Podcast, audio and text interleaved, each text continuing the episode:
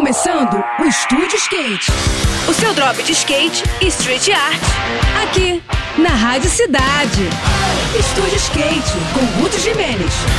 Olá pessoal, tudo bem?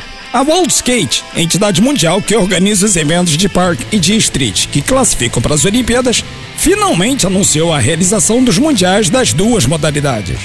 As disputas serão realizadas em Sharjah, nos Emirados Árabes Unidos, entre o final de janeiro e o início de fevereiro, e terão uma semana dedicada ao street e outra ao parque.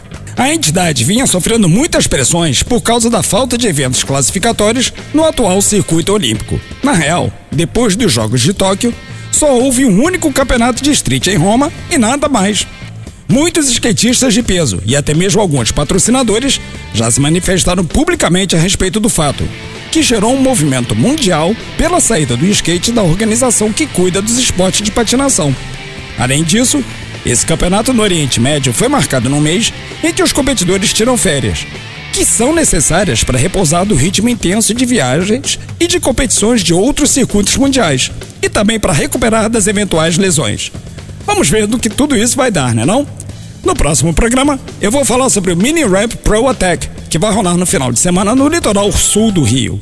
Agora a gente segue com a programação, tá bom? Tudo de melhor para você, boas sessões por aí e até a próxima. Esse foi mais um. Esse foi mais um Estúdio Skate. O seu drop de skate e street art. Aqui, aqui, na Rádio Cidade.